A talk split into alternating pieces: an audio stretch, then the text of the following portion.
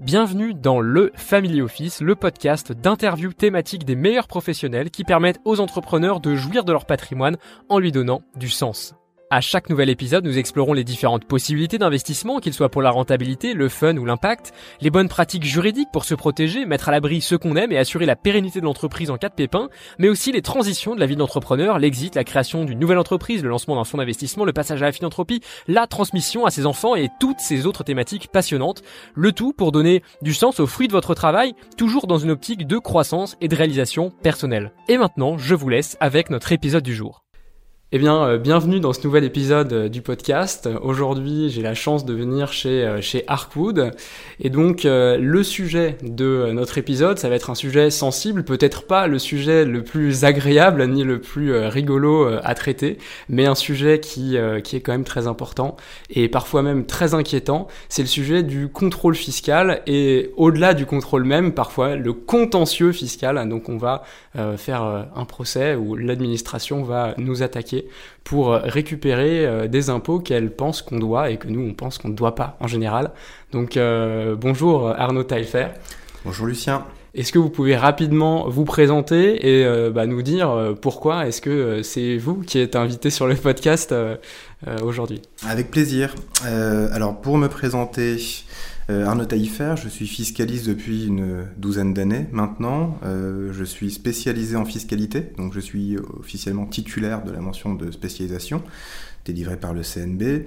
Euh, j'ai un parcours un peu original dans la profession. Euh, original, euh, pas forcément par les cabinets que j'ai fait, parce que j'ai été dans des grands cabinets d'avocats fiscalistes, mais original par la façon dont j'ai appréhendé la fiscalité.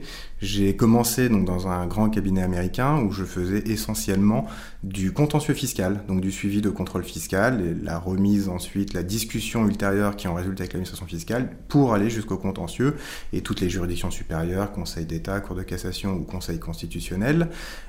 Donc j'ai commencé pendant de nombreuses années à découvrir ces procédures, à découvrir des procédures qu'on va qualifier d'agressives, procédures de perquisition fiscale, problématiques de fiscal pénal, alors que c'était des sujets qui étaient encore assez émergents. Et petit à petit, j'en suis venu à redécouvrir le conseil, euh, et c'est en ce sens que c'est un parcours un peu original, puisque c'est aujourd'hui que je, que je me focalise, que je me concentre sur des stratégies de planification, de transmission, des obligations euh, déclaratives, transfert de résidence, euh, alors même que j'ai commencé la découverte de cette matière par quelque chose de qu'on découvre plutôt à la fin en général. Donc c'est en ce sens que le parcours est assez original.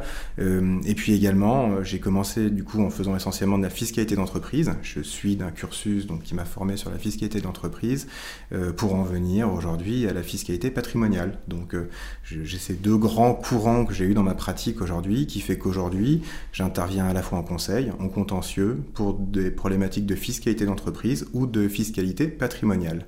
Donc effectivement, le sujet qui nous intéresse aujourd'hui, à savoir le contrôle fiscal des individus, fiscal patrimonial, euh, représente une partie de mon activité euh, que j'exerce que, donc dans le cabinet Arcoud, comme vous l'avez dit. Euh, et donc effectivement, c'est moi qui suis en charge au sein du cabinet Arcoud de cette euh, activité euh, contrôle contentieux fiscal. Euh, avec une équipe de quelques collaborateurs qui sont dédiés à cette activité. Donc aujourd'hui, en quelques mots, le cabinet Arcoud, c'est une ancienne équipe d'un grand cabinet qui, qui a créé ce qu'on appelle une boutique, un cabinet dédié à la fiscalité patrimoniale, que j'ai rejoint un an et demi après sa création pour justement apporter ma compétence sur cette partie contrôle contentieux. Euh, donc le cabinet Arcoud, c'est 5 associés, on est 12 collaborateurs euh, et on a également 3-4 stagiaires et 2 assistantes. Donc c'est un cabinet qui va de 18 à 24-25 euh, personnes selon les, selon les moments. et petite précision, si je puis me permettre, c'est un sujet effectivement très sensible, le, le, contentieux fiscal, le contrôle fiscal. Donc bien sûr, tout ce que je pourrais dire dans le cadre de notre petit échange n'engage que moi. Très bien. Merci pour euh, déjà cette petite présentation. Euh, avant le, contentieux, ça va pas être le sujet central de, notre épisode, mais euh, et c'est plutôt le sujet de d'autres épisodes et puis de, la plupart des rendez-vous qu'on souhaite avoir, c'est d'abord comment on souhaite éviter le contrôle fiscal. Est-ce qu'il y a déjà quelques bonnes pratiques, un état d'esprit peut-être, qui est nécessaire pour éviter le contrôle fiscal? Alors tout à fait, un état d'esprit. Je trouve que c'est bien résumé euh, mon conseil. Euh, c'est que assez souvent, je constate qu'on a des problématiques fiscales, on a des débats désagréables avec l'administration fiscale parce qu'on a un défaut de conseil en amont. Et c'est là où on voit que le conseil et le contentieux, finalement, c'est assez lié et que l'un entraîne forcément l'autre et qu'un bon conseil peut également permettre de chasser un, mauvais contentieux. Euh, plus précisément, je constate en pratique qu'on a quand même beaucoup de dossiers où finalement, si nous avions été consultés en amont, euh, on aurait certainement passé moins de temps sur le dossier et on serait arrivé dans un résultat où on n'aurait jamais eu ces problématiques de, de contentieux. Bah, on a souvent un petit peu des réflexes euh, peut-être un peu anciens, mais du euh, fameux article 0 du Code général des impôts, le pas vu, pas pris, qui semble avoir l'affection quand même de, de pas mal de personnes, parce que forcément, quand on a un ami qui l'a fait, on dit bah oui, mais pour lui, ça a marché. Effectivement, et on rencontre souvent des personnes qui ont ce sentiment de pas vu, pas pris. Euh, c'est quelque chose à intégrer dans nos pratiques. Euh, je dirais qu'aujourd'hui, cabinet Arcoud, cabinet dédié à la fiscalité patrimoniale, les personnes qui viennent nous consulter sont précisément des personnes qui cherchent un accompagnement du début à la fin et qui du coup euh, ne sont pas dans le pas vu, pas pris. J'aime le mm. dire assez souvent à nos clients. Euh, on ne vient pas consulter un professionnel, que ce soit nous ou un autre, pour qu'on vienne nous expliquer qu'en pratique on peut faire des choses et que si jamais personne ne le voit, ça se passera bien. L'intérêt de venir voir un professionnel, c'est précisément d'avoir quelque chose qu'on peut tout à fait euh, avoir un conseil, ne pas ne pas y aller et puis à ce euh, faire, sa petite sauce tout ça. Nous ne servons à rien, effectivement. mais c'est vrai que donc cette notion de prendre du conseil, j'ai enfin au cabinet, on intervient essentiellement sur une clientèle de non résidents. Donc c'est la particularité du cabinet c'est son ADN, c'est qu'on a beaucoup de non-résidents. C'est vrai que je constate que dans la mentalité... Donc des personnes, je précise, qui n'ont pas la résidence fiscale en France, donc euh, qui euh, sont potentiellement, euh, je sais pas, peut-être des, des impatriés ou alors des gens qui ont de l'immobilier en France, c'est ça? Tout à fait, exactement. Vous faites bien de le préciser. oui, parce que parfois on, oublie avec. Effectivement, donc c'est des formations professionnelles, mais effectivement, vous avez tout à fait raison. le non-résident chez Arcoud, ça va essentiellement être des personnes qui sont anglo-saxons, anglo-saxonnes. donc, ce, ce, ce, Angleterre, États-Unis, ou de, ou de, de, de, de, ah, de de culture anglo-saxonne, donc pas mhm. forcément dans ces États, mais en tout cas qui l'ont, enfin qui, qui, qui, ont ces, ces, pratiques, et notamment on constate beaucoup chez les, anglo-saxons une, un, une, un vrai réflexe d'aller prendre du conseil. Euh, un, vous ne verrez jamais un Américain ne pas consulter pour une acquisition immobilière et se contenter d'une simple recherche Google puis penser à l'issue de cette recherche qu'il maîtrise le cadre complet de cet investissement. Euh, c'est quelque chose qu'on retrouve, euh, enfin, on, ressent en tout cas en France plus une forme de défiance parfois vis-à-vis des, conseillers fiscaux et c'est d'ailleurs quelque chose que même des confrères hein, m'indiquent qu'il y a des sujets qui sont assez difficiles euh, à discuter avec des mmh. contribuables parce que tout le monde considère qu'une simple recherche Google permet de donner des renseignements, euh, ce qui n'est pas forcément toujours, toujours vrai. Donc cette stratégie, je dirais, cette, ce, réflexe, ce, ce, réflexe de prendre du conseil, je pense que c'est vraiment la clé pour éviter le contentieux. Tout simplement savoir où on met les pieds, savoir ce que l'on peut faire, ce que l'on ne peut pas faire, ou à minima, si on le fait, savoir quels sont les risques que l'on prend. Euh, le contrôle fiscal n'est jamais moins désagréable que lorsqu'on savait qu'une position était peut-être risquée et que l'administration vient vous dire on n'est pas d'accord. Le ciel nous tombe moins sur la tête à ce moment-là en tant que contribuable.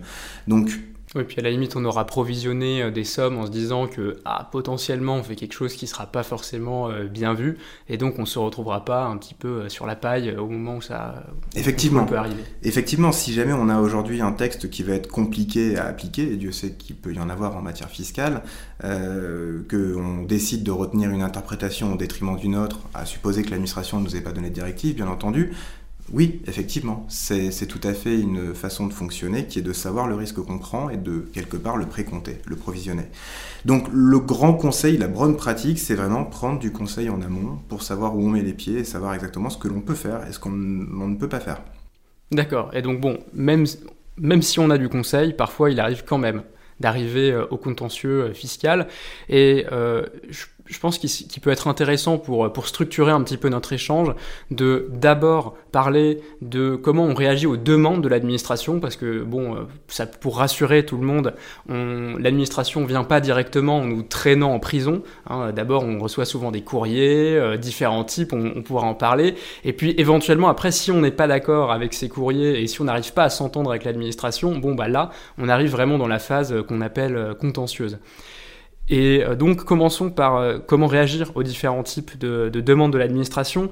Euh, d'abord, pour une personne physique, quels sont les différents types de courriers, de demandes, de, de prise de contact que je peux recevoir de l'administration? Alors, pour les personnes physiques, il y existe aujourd'hui deux grands types de procédures on ne va pas rentrer dans un grand degré de, technicité, mais pour vraiment répondre à cette question, il faut avoir conscience du fait qu'il existe deux types de procédures, ce qu'on va appeler le contrôle sur pièce. L'administration fiscale va opérer des vérifications dans son bureau, va faire des contrôles de cohérence et va poser des questions aux contribuables. Premier type de procédure. Deuxième type de procédure, c'est ce qu'on va appeler le contrôle fiscal externe. Donc ça va être l'administration fiscale qui, vous convoque officiellement à une réelle procédure de, de, contrôle fiscal qui, et qui entraîne au fait l'application de multiples garanties et qui est beaucoup plus lourde et approfondie qu'un simple contrôle sur pièce. Donc dans le cadre du contrôle sur pièce, si l'administration reste dans son bureau et opère des contrôles de cohérence, forcément le contribuable risque de recevoir des courriers, des échanges écrits, c'est la pratique, voire par email s'il trouve un email dans la déclaration de revenus. Mais en tout cas, on est toujours sur des échanges qui vont être par nature écrits euh, et où le contribuable donc peut répondre ou ne pas répondre. Donc, pour savoir s'il peut répondre ou ne pas répondre, il faut en savoir un petit peu plus sur la nature de la demande. Euh, on a en fait un livre des procédures fiscales hein, qui vient régir toutes ces, toutes ces demandes. Euh, soit l'administration fait ce qu'on appelle une demande de renseignement, c'est une demande tout à fait générique. En général, on la reconnaît parce que c'est sur un CERFA, donc un, formulaire type qui émane de l'administration fiscale, et on a un numéro en haut qui est 751. Donc quand on voit le numéro 751, on sait que c'est une demande de renseignement. Et donc ça, c'est la demande vraiment fourre-tout, générique, que l'administration fiscale peut faire, et sur laquelle le contribuable n'a aucune obligation de répondre.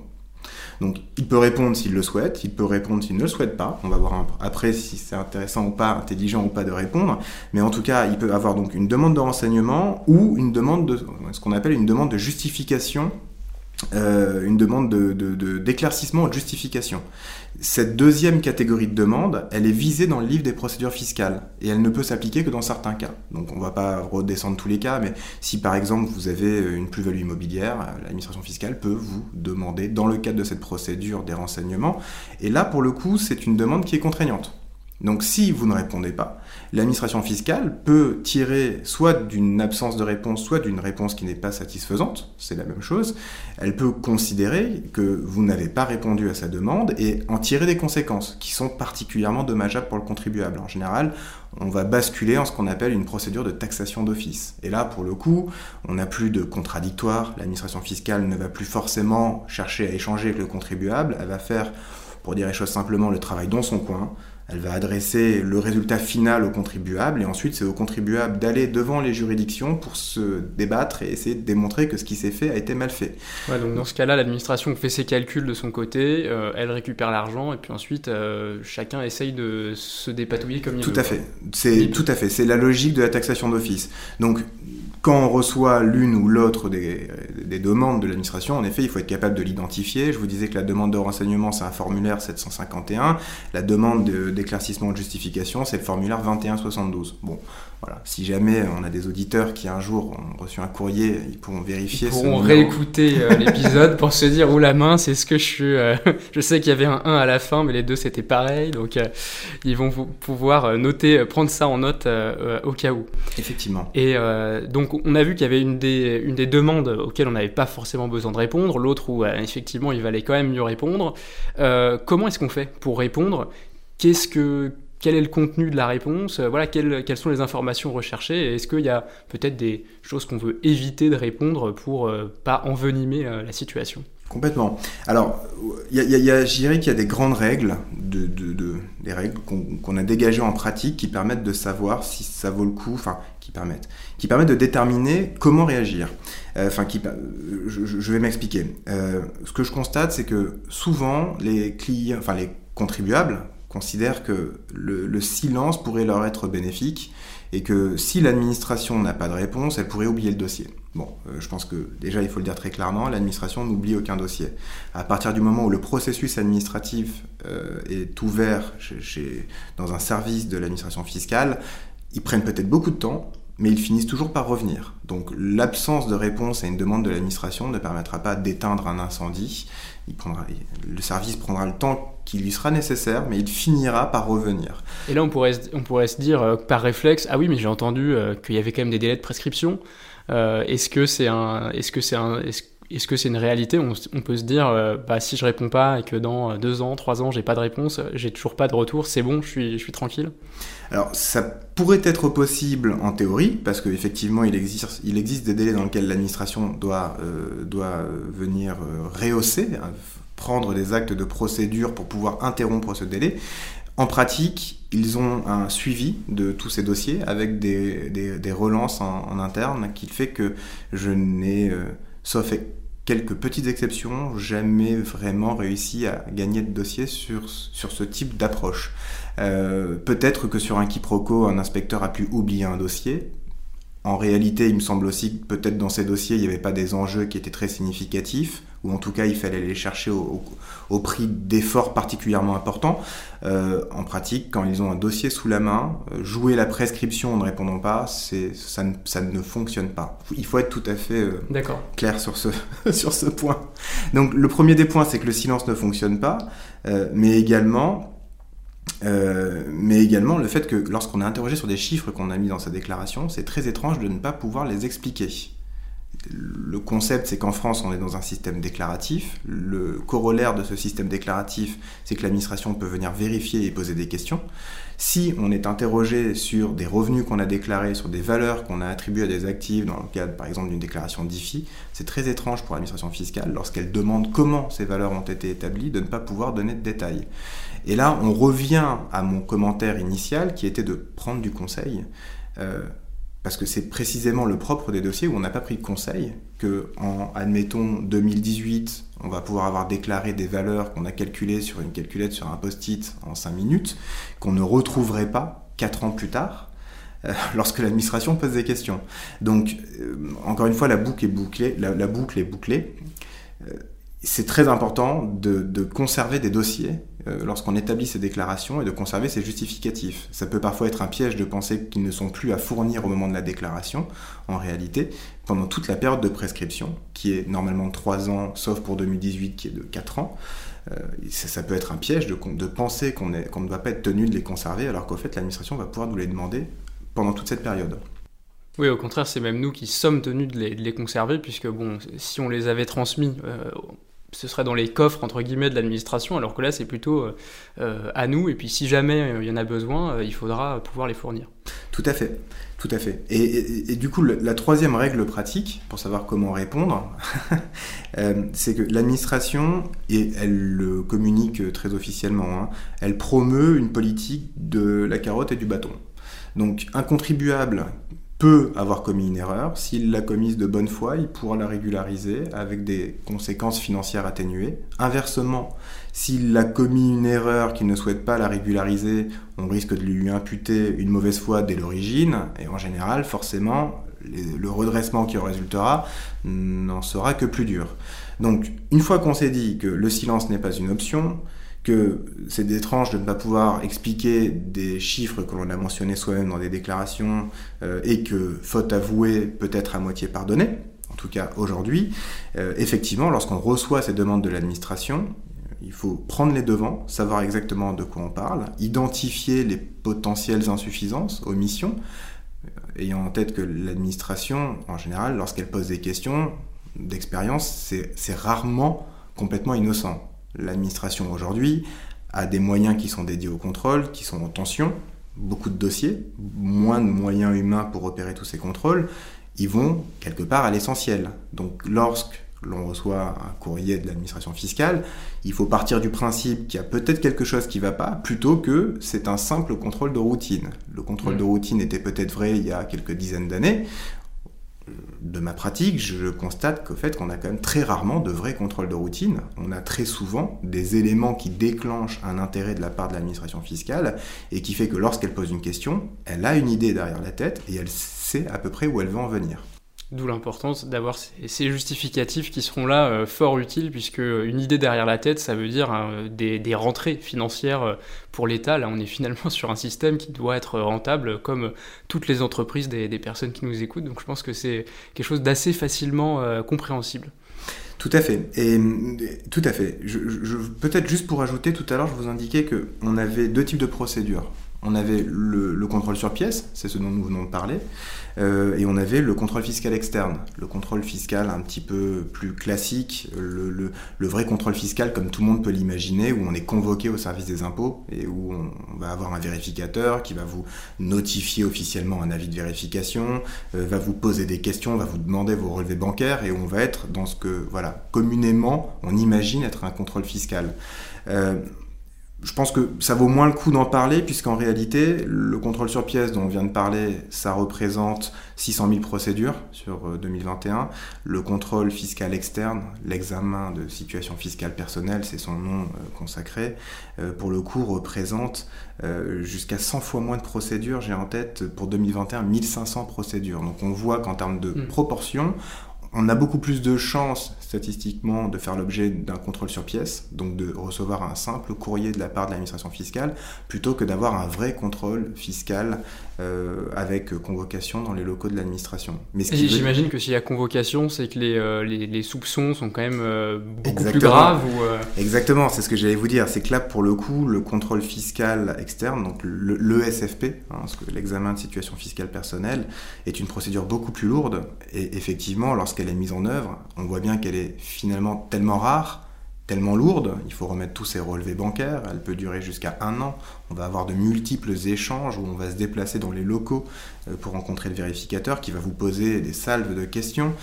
Euh, effectivement, il faut, clairement ne pas se cacher derrière son petit doigt et avoir en tête que lorsqu'on fait l'objet d'une procédure de ce type, c'est que l'administration recherche quelque chose qu'elle pressent être d'un enjeu financier significatif ou en tout cas d'une insuffisance ou une omission euh, technique assez grave.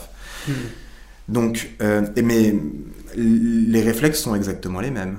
Euh, que l'on ait un vérificateur en face de soi dans le cadre de cette procédure de contrôle externe ou que ce soit par courrier, le réflexe reste le même. Un dossier ne finit jamais par se perdre. Euh, et l'administration fiscale apprécie toujours la bonne foi du contribuable quand bien même elle serait tardive. Hmm. Avant de poursuivre l'entretien, merci pour vos partages qui permettent de faire grandir le podcast chaque jour. C'est ce qui nous permet de continuer à rendre accessibles les meilleurs conseils pour les dirigeants. Alors pour nous aider dans cette mission, continuez à partager les épisodes à vos amis, collègues et clients. Hmm. Donc là, tout ça peut paraître un petit peu effrayant. Hein. Je ne veux pas qu'on ait, qu'on ait plombé euh, l'ambiance. Et euh, justement, face à ça, on se dit euh, bon, euh, moi, euh, mon boulot, c'est pas de répondre à l'administration. J'ai une entreprise, j'ai des choses à faire dans ma vie. donc, en plus, je, ne connais pas les lois. comment est-ce que je fais? Est-ce qu'il faut me faire accompagner? Si oui, par qui? Bon, j'imagine que on a déjà une idée de la réponse. On est quand même, on n'est pas venu ici pour rien. mais voilà, comment est-ce qu'on se fait accompagner vers qui se tourner quand on se retrouve dans ce genre de situation Et est-ce que, par exemple, on a parlé des, procédures les plus légères, est-ce que dans ces cas-là, il y a besoin euh, d'avoir un conseil ou euh, finalement on peut répondre tout seul si on a nos justificatifs, les envoyer et puis euh, terminer? Alors, savoir comment se faire accompagner. Alors, sans parti pris, forcément, hein, je suis avocat, J'imagine qu'on pourrait penser que je vais vous dire il faut aller consulter un avocat fiscaliste. Donc sans parti pris sur la profession, sur le professionnel qui pourrait vous accompagner, ce qui est nécessaire lorsque l'on répond à une demande de l'administration fiscale, c'est d'être accompagné par un professionnel qui maîtrise les sujets de la procédure fiscale. Euh, donc il est nécessaire d'une part de maîtriser la fiscalité, forcément, mais également de maîtriser la procédure. Parce que lorsque l'on a affaire à toutes ces questions, lorsqu'on interagit avec l'administration fiscale, il y a un moment pour chaque chose, et si on a loupé une opportunité à un instant, on ne se retrouve pas forcément ultérieurement dans la procédure. Donc, il faut être capable d'accompagner le contribuable pour lui dire si vous voulez régulariser, c'est maintenant. Ensuite, ça sera trop tard. Pour l'instant, ça pourrait coûter moins cher, mais on a jusqu'à oui, parce Que pour faire preuve de, bonne foi, j'imagine qu'on peut pas se battre avec l'administration et après, une fois qu'on voit qu'on a perdu, dit ah non c'est bon en fait j'avoue tout, voilà. c'est bon on a une procédure qui est particulièrement normée, qui se complexifie année après année. Le droit à l'erreur est venu rajouter des strates d'éléments de, complexité dans cette procédure. Donc le professionnel qui est nécessaire d'avoir à ses côtés, c'est le professionnel qui comprend ces différentes procédures et qui est capable de guider le contribuable. Ensuite, forcément, à côté de ce sachant de la procédure, il y a bien souvent, en tout cas pour vos auditeurs, un architecte. L'architecte, ça va être le, conseiller en gestion de patrimoine, l'ingénieur patrimonial, peut-être le banquier, un family officer, la personne qui accompagne au quotidien le, contribuable euh, et qui du coup va l'aider à prendre ses décisions plus opérationnelles, plus financières, mais qui lui a une vision globale de ses stratégies. Et c'est vrai que euh, l'essentiel, c'est d'être efficace. Euh, moi, j'apprécie avoir un interlocuteur autre que le contribuable dès lors qu'il a une situation financière un peu complexe, qui va pouvoir m'aiguiller en me donnant les documents, parce qu'en général forcément plus on a une surface financière et moins on va avoir son petit classeur avec les divers contrats et avenants, euh, les différents documents qui ont permis l'élaboration de la déclaration. Bien souvent on s'est fait accompagner en amont pour, ce, pour, pour cette mission. Donc c'est intéressant lorsqu'il existe d'avoir ce que j'appelle l'architecte à ses côtés. Ça peut aussi être un expert comptable, l'expert comptable qui va avoir accompagné l'entreprise entreprise et le chef d'entreprise sur ces aspects euh, purement détermination du résultat euh, et où on va avoir des questions qui peuvent être liées à l'entreprise euh, et où pour le coup l'expert comptable a peut-être une compétence plus naturelle pour répondre aux questions mais toujours sous le regard du, je dirais, du spécialiste qui va intervenir en soutien sur cette procédure de contrôle fiscal et qui lui est capable de décrypter quelles sont les intentions de l'administration fiscale derrière. On peut avoir d'autres intervenants. Euh, on, va avoir l'imposition sur la fortune immobilière. À ce moment-là, on va certainement avoir besoin d'un évaluateur en immobilier. Euh, parce que, euh, d'aussi bonne volonté qu'on puisse être, prendre des, des, prix au mètre carré pour établir une valorisation, ça permet de donner une valeur assez basique, euh, ensuite, forcément, c'est un vrai travail que de valoriser au mieux en tenant compte de l'état, des travaux, de, divers décotes. voilà, c'est un vrai métier. Donc, il peut y avoir de façon ponctuelle aussi d'autres experts à faire rentrer dans la boucle. On peut avoir des problématiques de fiscalité internationale qui vont nécessiter l'intervention de fiscalistes qui vont pouvoir nous aider à établir des benchmarks lorsque l'on va devoir justifier de la rémunération du contribuable, du montant de sa prime d'impatriation. Euh, donc voilà, et, du, coup, ça, renvoie à ma, première, ma première partie de la réponse, qui était quelqu'un qui connaît ces, procédures de façon un peu plus spécifique et qui a un réseau pour faire intervenir ces quelques euh, intervenants de façon ponctuelle lorsqu'ils sont nécessaires. Hmm, donc on a les conseillers, euh, les conseils classiques euh, qui eux bah, connaissent le dossier, ont déjà tout, le, fond, on va dire, mais qui potentiellement ne maîtrise pas la forme, qui est justement cette procédure qui est assez normée et que, qui généralement ne, passionne pas euh, ceux qui n'en font pas leur métier. Et euh, ensuite, justement, euh, le spécialiste de la procédure, j'imagine que c'est plutôt des avocats, puisque je vois pas d'autres professions vraiment euh, qui, travaillent là-dessus. Habituellement, euh, j'ai tendance à penser que vous avez raison. Il me semble que ce sont plutôt des avocats qui se dédient à ces problématiques de, de, contrôle fiscaux. Euh, je crois savoir que certains experts comptables en, font beaucoup et ont développé une expertise dans le sujet. On a beaucoup plus rarement pour le coup des notaires, voire même jamais. Donc, mmh. je dirais que les deux principaux intervenants vont être parfois quelques experts comptables et essentiellement des avocats fiscalistes d'ailleurs dédié à ces questions pour être sûr de ne commettre aucun impair. Ensuite, ça reste des problématiques de responsabilité professionnelle et, et on préfère toujours l'éviter. Hmm. Donc on a euh, finalement notre équipe euh, classique et puis, euh, et puis le, ce, technicien de la procédure fiscale qui, qui va pouvoir orchestrer tout ça et puis mettre les bons délais au bon moment pour ne pas louper d'opportunités, soit d'être de, bonne foi, soit de, de, pour faire les choses correctement et avoir le, le, moins d'impact possible sur, et d'avoir le meilleur impact possible, je voulais dire, sur, sur le dossier. On a parlé d'experts comptables là à l'instant. Euh, je pense que c'est une préoccupation euh, qui est euh, courante, c'est de se dire tiens, mon entreprise, ma société est contrôlé, est-ce que ça me donne à moi, personne physique, dirigeant, un risque supérieur d'être à mon tour contrôlé? Ou est-ce que finalement c'est complètement divisé et j'ai pas plus de chance? Alors, effectivement, par principe, on a des services qui ont vocation à assurer le contrôle des personnes physiques et d'autres qui ont vocation à assurer le, le contrôle fiscal des entreprises. Donc, ce n'est pas parce que on a en soi un contrôle fiscal sur une entreprise que l'on devrait s'attendre à avoir un contrôle fiscal purement personnel. En soi, par principe. Maintenant, Effectivement, si on a un contrôle fiscal sur une entreprise qui révèle de graves irrégularités comptables, un défaut de sincérité de la comptabilité, il est très probable que le vérificateur pressente que cette, cette problématique se retrouve également dans la situation personnelle du chef d'entreprise. Donc oui, il est très probable que cela donne également lieu à une procédure approfondie, ce que je vous disais tout à l'heure, un examen de la situation fiscale personnelle du chef d'entreprise. Euh, mais dans le cas le plus classique, il n'y a pas une automaticité et en revanche, euh, il faut bien avoir en tête que beaucoup des redressements que l'on peut avoir au niveau d'une entreprise se retrouvent, ont une incidence sur la situation personnelle du chef d'entreprise. Euh, et en ce sens, on a par exemple les revenus réputés distribués, Dès qu'on va avoir un désinvestissement au niveau de la société, des charges qui vont être jugées, euh, qui vont être jugées euh, non exposées dans, dans l'intérêt de l'entreprise, ça, ça, ça, cela peut caractériser un désinvestissement au niveau de l'entreprise qui donne lieu à une imposition en tant que revenu réputé distribué au niveau du, du chef d'entreprise. Euh, on peut aussi avoir des problématiques au niveau des comptes courants, qui parfois, du fait de, de, du rejet d'une opération, peuvent se retrouver créditeurs, alors que par principe, ça n'est pas possible. Euh, donc, on peut quand même avoir des passerelles, quand bien même la comptabilité serait bien tenue, ce, qui, qui font que un redressement sur une entreprise donne lieu à un redressement sur une situation personnelle et, là, en pratique, il faut bien avoir en tête qu'il existe hein, des façons de neutraliser ces redressements, mais qui sont assez méconnues des praticiens. Quand on a un revenu réputé distribué, il peut exister des formes de neutralisation en remettant les fonds sociaux dans l'entreprise euh, pour venir neutraliser le redressement au niveau de la personne physique, mais qui sont assez méconnues. Et donc moi, je constate parfois d'ailleurs qu'elles ne sont pas mises en œuvre par mes connaissances.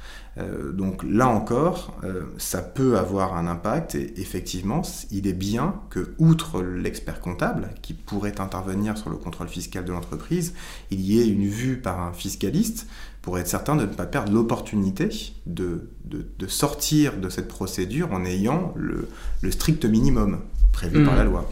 Oui, parce que j'imagine que quand on a ce type de, de modification, euh, il est quand même de bon ton de, prendre les devants, hein, comme vous le disiez, de dire bon bah voilà, euh, ma société euh, a subi tel redressement qui fait que mon revenu en fait il n'était pas de 100, il était de 200, donc je vais devoir le déclarer différemment, mais peut-être qu'en fait il faut pas le faire tout de suite et aller voir un conseil qui va pouvoir nous dire bon bah en fait si vous remettez les 100 dans la société entre guillemets si je simplifie vous n'avez pas forcément, euh, vous n'allez pas forcément subir les conséquences de, de, de ça. C'est ça que vous voulez dire? Tout à fait, tout à fait. Euh, on est toujours dans cette logique du législateur et de l'administration fiscale que faute avouée à moitié pardonnée.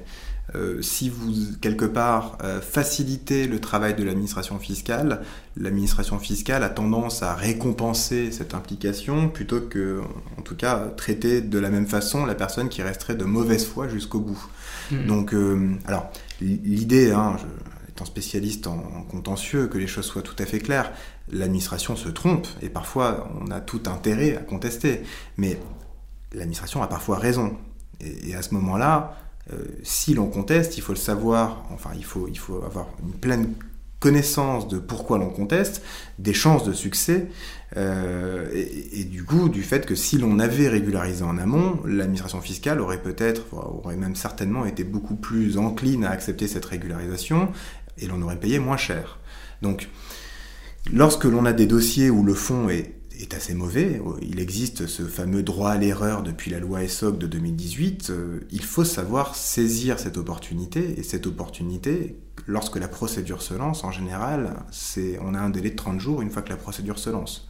Et ce délai de 30 jours peut commencer à courir d'ailleurs à des moments assez divers et variés. Ça peut être soit la proposition de rectification, soit le simple courrier que je vous évoquais tout à l'heure.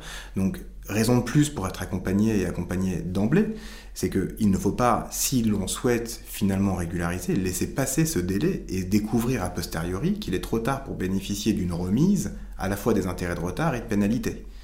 Parfois, c'est ce qui permet de sortir le dossier et de se dire que c'était un moindre mal que de régulariser au plus vite pour éviter de payer des honoraires d'un conseil dans le cadre d'une longue procédure sur un dossier où finalement les chances de succès étaient nulles, alors même qu'on mmh. pouvait tout payer tout de suite et avoir une réduction d'emblée.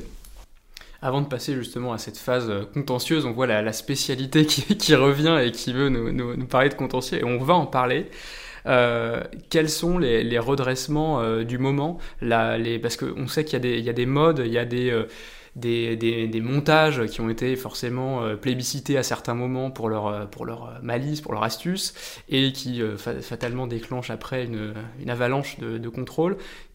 Qu'est-ce qui se passe en ce moment dans votre pratique Qu'est-ce que vous voyez le plus Quelles sont les, les mentions qu'on voit le plus sur les courriers de l'administration? Alors, vraiment en mettant de côté les vrais sujets techniques, ponctuels, euh, comme, vous le dites, hein, les, redressements que l'on a et qui sont les plus fréquents en ce moment sont de, je dirais, deux ordres. Le premier, c'est l'impôt sur la fortune immobilière. L'administration euh, a fait des efforts significatifs dans le croisement de données, ce qu'ils appellent vulgairement l'intelligence artificielle, qui au fait en réalité est surtout l'utilisation d'algorithmes et de croisement de ces différentes bases de données, et, qui fait que aujourd'hui, avoir une cession sur un bien immeuble, avoir une donation, une succession, euh, qui impliquerait l'intervention d'un notaire ou parce que ça serait une transaction avec un tiers, viendrait révéler une valeur euh, qui serait bien supérieure à ce qu'elle était dans les déclarations d'ISF ou d'IFI, euh, ce sont des situations aujourd'hui qui ne sont clairement plus du tout tenables euh, et que l'on voit, on a eu des cas, un enregistrement d'une déclaration de donation deux mois après, proposition de rectification adressée aux donateurs euh, pour dire bah, écoutez, vous avez donné ce bien euh, pour une valeur de 7 millions, vous l'avez déclaré pendant 6 ans, on la trouve à une valeur de 2 millions dans, votre, dans vos déclarations. et, qui du coup sont des rehaussements qui sont assez mécaniques sur le plan des principes. on ne va pas réinventer la possibilité aujourd'hui de, de, de, se soustraire à un impôt sur la fortune. Euh, en revanche, euh, on peut tout à fait prendre les devants sur ces sujets. On n'est pas obligé d'attendre de se faire rectifier. Et, c'est là précisément, je trouve, une bonne illustration du fait que prendre les devants, vous savez que vous allez vendre, vous savez que vous allez donner, ou vous savez que vous avez une insuffisance de valorisation et vous ne souhaitez pas transmettre cette situation à vos, futurs héritiers, vous pouvez tout à fait régulariser votre situation en amont pour éviter que l'administration tombe sur ce, par un simple croisement d'informations, tombe sur une insuffisance de valorisation qui, est, qui, pourrait être très importante et ou pour lequel on a souvent des pénalités de, pour manquement délibéré, c'est une nouvelle appellation pour la mauvaise foi et qui sont de 40% et qui viennent clairement alourdir, alourdir la note. Euh, et étant précisé qu'en termes de pratique sur la valorisation, là où vous, allez valoriser un bien au plus juste parce que vous le connaissez parfaitement, si vous laissez l'administration fiscale le valoriser, qui sera dans ses locaux, euh, qui n'aura pas une connaissance telle que vous de ce bien, évidemment, vous n'allez pas arriver au même chiffre. Vous n'allez pas appliquer les mêmes décodes, vous n'allez pas avoir connaissance de, précisément du même état d'usage du bien. Et donc, en général, c'est pas qu'on reprend la valeur telle qu'elle aurait dû être, c'est qu'en plus, on vient infecter le dossier avec un débat sur la valeur où l'administration fiscale va l'avoir reconstitué, va forcément être sur une valeur au-dessus que celle que vous auriez donnée.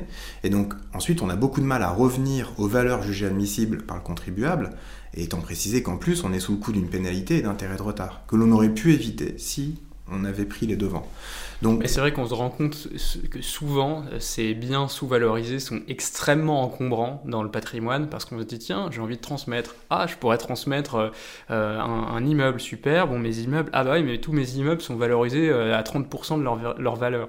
Et à ce moment-là, on est super embêté parce que, euh, en fait, au coût de la donation s'ajoute le coût du redressement ou, ou, de la rectification volontaire, mais qui dans tous les cas coûte de l'argent de toute façon. Euh, et, ça enlève souvent beaucoup de marge de manœuvre dans les démarches euh, successorales. Et là, pour le coup, les droits de succession, on est sur un autre niveau que l'économie d'IFI. Donc, bon, en général, on choisit de rectifier.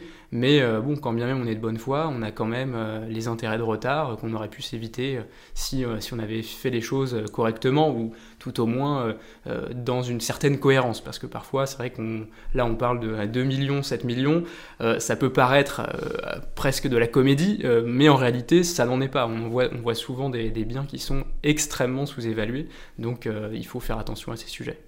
Tout à fait. Euh, le deuxième type de, dossier qu'on a beaucoup en ce moment, là pour le coup c'est purement l'opportunité du moment, euh, nous sommes fin 2022, euh, c'est les derniers dossiers sur l'année blanche, le crédit d'impôt sur la modernisation du recouvrement. L'administration, enfin le législateur s'était octroyé un délai de 4 ans pour mmh. pouvoir contrôler et redresser ces situations. On arrive aujourd'hui à la fin de, de, ce délai un peu exceptionnel de 4 ans pour l'année donc 2018. Euh, et c'est vrai qu'on a beaucoup de, sujets de redressement où l'administration fiscale euh, fait une vraie analyse pour aller chercher ce qui est du salaire ordinaire, de ce qui va être euh, du bonus, pour savoir si donc ça ouvrait droit à un crédit d'impôt ou pas. on a exactement cette même problématique avec des plans, des, des, plans d'options qui sont non qualifiants, beaucoup de non-résidents, donc c'est traité comme du salaire. Est-ce que pour autant ça ouvrait droit à CIMR ou pas? Et donc l'administration a fait un effort assez particulier sur ces sujets, et vu qu'elle sait qu'elle arrive en bout de course, on a plusieurs dossiers de ce type euh, qui, qui, arrivent en ce moment même. Donc, euh, donc euh, voilà, des derniers redressements sur l'année 2018 avant qu'il ne soit trop tard. Ça promet une fin d'année assez chargée pour vous, j'imagine. Je vous interromps un instant dans votre écoute pour vous remercier de suivre le podcast et vous encourager à me suivre sur LinkedIn pour ne louper aucun nouvel épisode. Pour ça, vous cherchez simplement Lucien Roy, R-O-Y, pour être mis au courant de tous les nouveaux épisodes retour direct. On a parlé donc là de, des manières de répondre aux différentes demandes de l'administration. Je pense qu'on a euh, un état d'esprit assez clair en tête et je trouve que c'est ça aussi qui est important dans ces épisodes qui euh, peuvent rentrer dans certains détails mais au moins d'en tirer quelque chose d'un état d'esprit. Euh, l'idée que voilà l'administration, si on, lui rend la vie plus facile, finalement elle rend la nôtre aussi plus facile dans, et ça se matérialise par des coûts financiers qui sont plus faibles quand on régularise notre situation. Maintenant, euh, on l'a dit, parfois l'administration nous dit qu'on aurait dû payer plus, puis on n'est pas d'accord. Euh, on se dit, bah non, en fait, euh, moi j'ai bien lu, j'ai eu un bon conseil, mon, dossier était bien structuré, on a fait attention à tout, et donc je considère que bah, c'est nous qui avons le mieux lu la loi, et que du coup, bah, on n'a pas à payer davantage. Et donc là, dans ces situations, on se retrouve dans le contentieux fiscal. Peut-être deux mots sur ce qu'est le contentieux fiscal et ce qu'on peut en espérer parce que euh, on imagine que l'administration a quand même ses chances de gagner. Oui, tout à fait, euh, tout à fait. Tout à l'heure, ce qu'on se disait, c'était que ça sert à rien d'être dans une opposition par principe à l'administration fiscale. Euh, au final, il dispose de moyens exorbitants, donc on peut s'acheter du temps, mais si on n'a pas d'arguments sur le fond, on finit toujours par perdre. Fort heureusement, il y a aussi beaucoup de fois où l'administration a, une lecture assez libre de la loi fiscale euh, et peut avoir des positions qui sont fragiles. habituellement, une fois qu'on est arrivé au bout du processus administratif, on a eu l'occasion de répondre à l'administration, elle nous a fait part de, ses observations, euh, on a certainement rencontré le, chef, euh, le supérieur hiérarchique, pour pouvoir lui exposer nos arguments. Une fois qu'on est arrivé à la fin de ce processus et que malheureusement le désaccord subsiste, euh, l'administration va mettre en recouvrement, donc elle va établir une, sorte de facture fiscale. Euh, l'impôt devient à ce moment-là exigible, hein, le redressement devient exigible, et il appartient au contribuable, s'il entend maintenir sa contestation, d'abord de faire une réclamation, donc ça c'est une particularité de la procédure administrative. Forcément, si vous avez échangé pendant des mois avec l'administration fiscale, qu'elle vous a dit non, lorsque vous allez réintroduire une réclamation contentieuse, il est assez probable que l'on vous dise à nouveau non, mais néanmoins c'est une particularité de la procédure, c'est obligatoire, et une fois que vous vous êtes à nouveau entendu dire non, vous pouvez saisir un tribunal, un juge de l'impôt, pour contester cette position. Qu'en espérer Qu'en espérer, c'est obtenir du coup l'abandon des, redressements si votre position est suffisamment bien fondée.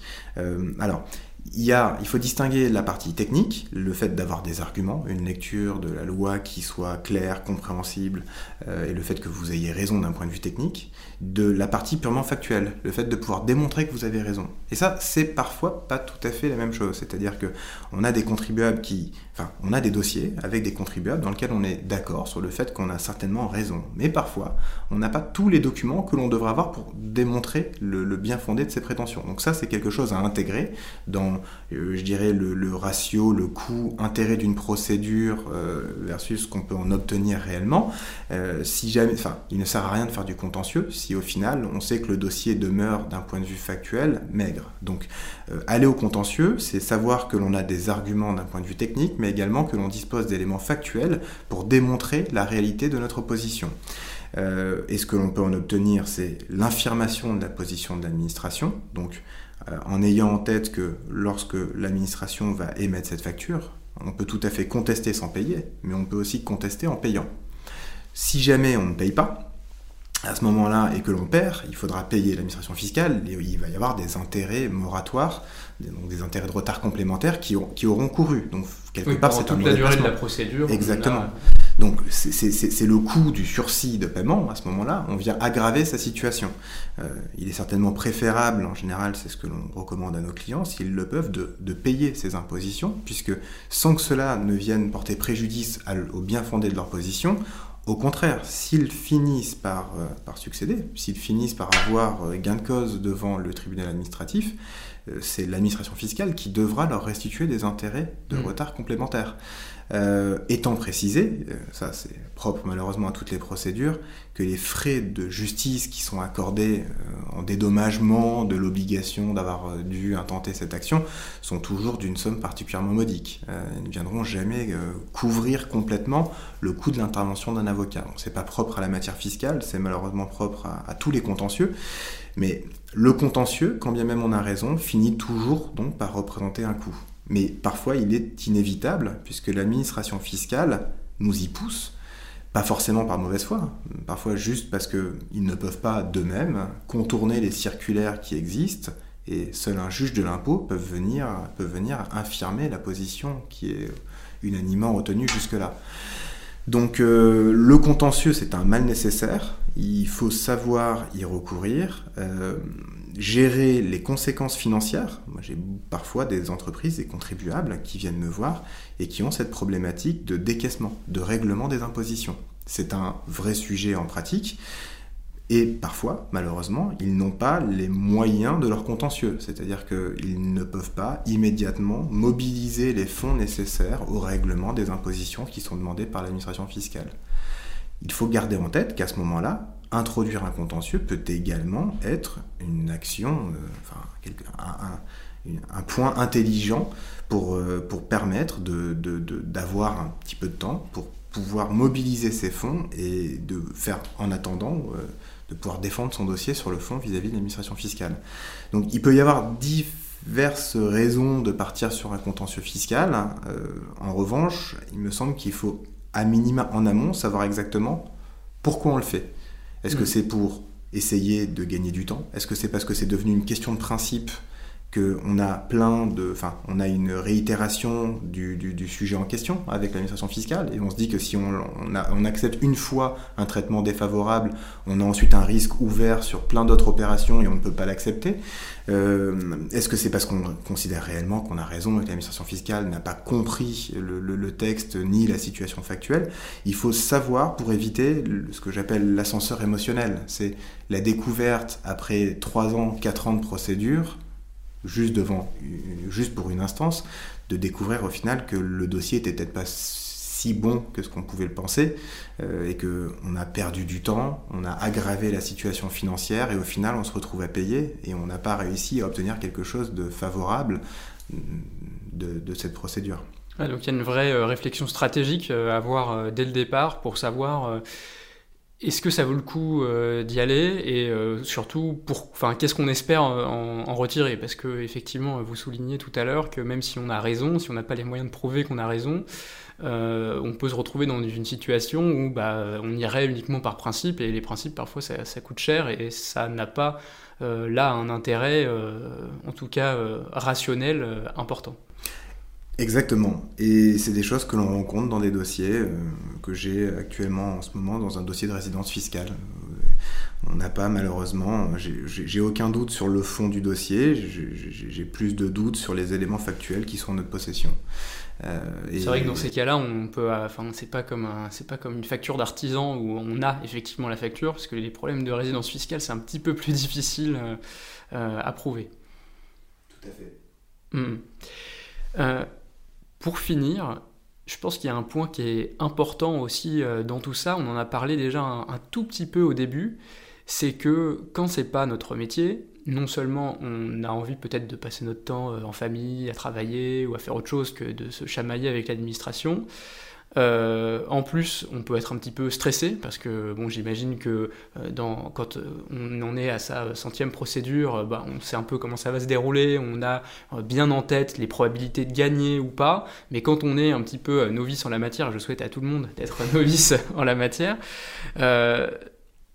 quels sont, euh, je ne vais pas dire traditionnellement, mais quels sont les impacts qui peuvent être euh, le stress, le temps perdu euh, Comment est-ce que vous voyez ça chez vos clients Et est-ce que c'est un élément aussi que, vous prenez en compte dans cette réflexion stratégique de départ de est-ce qu'on y va, est-ce qu'on n'y va pas? Oui, tout à fait. Exactement. Tout à l'heure, je, vous, indiquais la, faculté de payer les sommes demandées avant de commencer le contentieux. Euh, ça, ça me semble être un élément assez important dans la gestion du dossier du client et du stress. Euh, effectivement, lorsqu'on attend une décision d'une juridiction, si les impositions sont d'ores et déjà réglées, on a beaucoup moins euh, d'appréhension euh, en attendant la décision que si les, règlements, enfin que si les rehaussements ne sont pas payés et que on pense que le contribuable ne pourra pas les acquitter. Forcément, on, alors là, on se dirige vers un contentieux du recouvrement qui est humainement très dur, puisqu'il peut donner lieu à l'intervention d'huissier du trésor, on parle de saisie, bon, bah, de problématiques quand même particulièrement graves. Donc dans, dans, la gestion de ces dossiers, je pense que c'est important au début d'être très, très bien informé sur pourquoi on le fait, comment on le fait, le coût estimé, le, temps que ça peut prendre. Euh, et, pour ça, il faut avoir confiance. Il faut avoir confiance en son conseil. Donc c'est une question, moi je pense, de, de style. Euh, on a parfois des, des, contribuables qui vont avoir euh, tendance à un peu avoir envie euh, qu'on leur mente, qu'on leur, euh, qu'on leur présente le dossier de façon enjolivée, qu'on soit très positif. Euh, et si on commence à évoquer la potentialité d'une faiblesse dans le dossier, vont penser qu'au fait l'avocat n'y croit pas et que quelque mm. part, si lui n'y croit pas, le dossier est déjà perdu. et qui du coup ne peuvent pas entendre l'existence d'un doute sur l'issue du litige. Euh, et inversement, d'autres euh, contribuables beaucoup plus, euh, je dirais, détachés, objectifs, qui vont chercher justement à avoir cette vision de, en toute en toute transparence de la réalité du dossier. Quels sont les aspects qui sont bons, quels sont les aspects du dossier qui sont moins bons. Euh, et, pour ça, il y a autant d'avocats qu'il existe, gérer de type de personnes. Donc c'est en ce sens une question de style. C'est d'avoir un avocat euh, qui puisse vous donner ce sentiment qu'il gère le dossier de A à Z. Euh, certainement que des personnes plus âgées apprécieraient quelqu'un qui va les protéger et essayer de prendre sur lui les mauvaises nouvelles. bon, moi, provenant d'une, nouvelle génération, j'ai tendance à penser que je ne suis que le réceptacle de ces informations et que je dois la transparence à mes clients en temps réel pour savoir exactement où nous allons et ce que nous pouvons faire ou pas. Donc c'est vraiment une question de style euh, et je pense qu'une fois qu'on a trouvé un conseil qui a ce, cette façon d'agir qui, qui nous correspond, euh, que ce soit une forme d'agressivité, de, en tout cas d'éléments conquérants, ou euh, plus réfléchi, plus technique. Euh, une fois qu'on a la conviction qu'on est entre de bonnes mains, finalement, ce contentieux, on peut le mettre de côté et laisser cette charge mentale peser sur le conseil qui en a la responsabilité.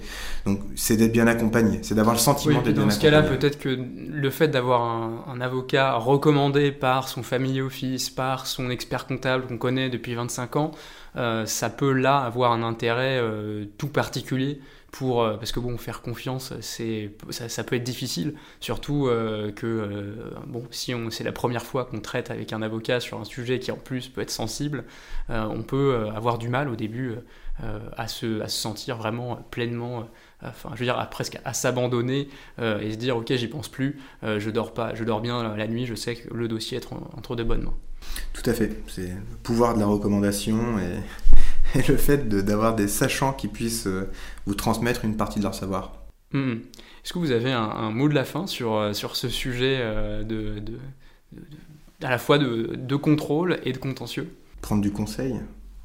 Je pense que je dirais prendre du conseil. prendre du conseil tout simplement en amont pour l'éviter et pendant pour le traiter au mieux. Le, le, mot de la fin est souvent de cette nature parce que c'est vrai que ça, c'est, euh, je, le demande toujours et euh, on retombe quasiment inévitablement là-dessus. Et c'est vrai que il euh, n'y a, pas, vraiment de détour non plus quand on est sur des sujets qui sont techniques comme cela. là, on parlait de procédure, c'est encore autre chose que tout le reste qu'on traite au quotidien avec, avec les clients. du coup, on ne peut pas, effectivement, avec une petite recherche Google, comme vous le disiez au début, cerner l'ensemble des possibilités. Eh bien, merci beaucoup pour cette interview. Avec plaisir. Merci à vous. Et maintenant, je vous remercie d'avoir écouté cet épisode du Family Office jusqu'au bout. J'espère qu'il vous aura plu et si c'est le cas, mettez 5 étoiles sur votre plateforme de podcast préférée, ça va nous aider à avoir de plus en plus d'auditeurs et d'aider de plus en plus d'entrepreneurs. Mais surtout, le plus important, vous le savez, c'est de partager cet épisode à une personne que vous connaissez qu'il pourrait aider. De mon côté, je vous retrouve dans deux semaines pour la prochaine interview. Je vous rappelle également que vous pouvez vous abonner à la newsletter simplement pour être mis au courant de la sortie de chaque nouvel épisode. C'est sur le-family-office.fr, bien sûr avec family avec un seul L, puisque contrairement aux français, les anglais n'ont mis qu'un seul L à family. Voilà, eh bien je vous remercie encore pour votre écoute et je vous donne rendez-vous pour le prochain.